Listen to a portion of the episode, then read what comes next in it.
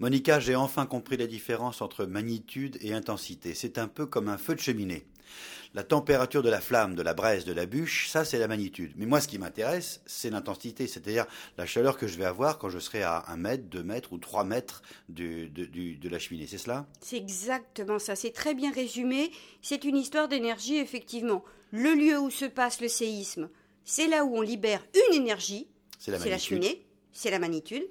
Et plus on s'éloigne de ce lieu, plus l'énergie est évidemment diminuée. Sauf que sur Terre, c'est pas aussi simple que ça. Alors, c'est pas aussi simple que ça, effectivement. On a forcément des contre-exemples. En particulier, vous prenez le cas de Mexico, qui est à 350 km de là où s'est produit un séisme. C'est loin. C'est très loin. Mexico n'aurait dû ne rien ressentir du tout comme intensité. Et pourtant Et pourtant, tous les immeubles de euh, plus de 6 à 20 étages ont été détruits. Pourquoi? Parce que Mexico est posé sur, en fait, une, vieille lagune. Ça date des Aztèques. C'était des argiles qui se sont mal asséchées encore. On a l'impression que c'est compact, mais ça ne l'est pas au sens des roches.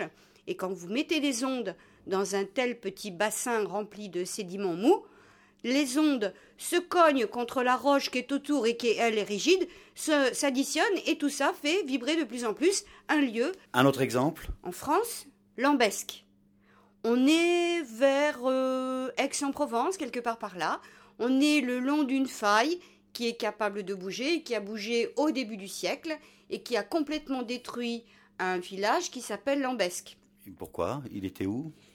Ben, il était justement près de cette faille et cette faille s'est mise à bouger. On n'a pas eu de déchirure en surface, mais néanmoins, le séisme qu'on estime à une magnitude de 6, parce qu'à l'époque on ne mesurait pas encore, a détruit le village, mais surtout a fait énormément de dégâts sur le village d'à côté qui s'appelle Rogne. Pourquoi Rogne? Parce que Rogne était posé sur une colline. Alors vous avez deux exemples ici, l'un avec Mexico, l'autre avec Rogne, de ce qu'on appelle des effets de site.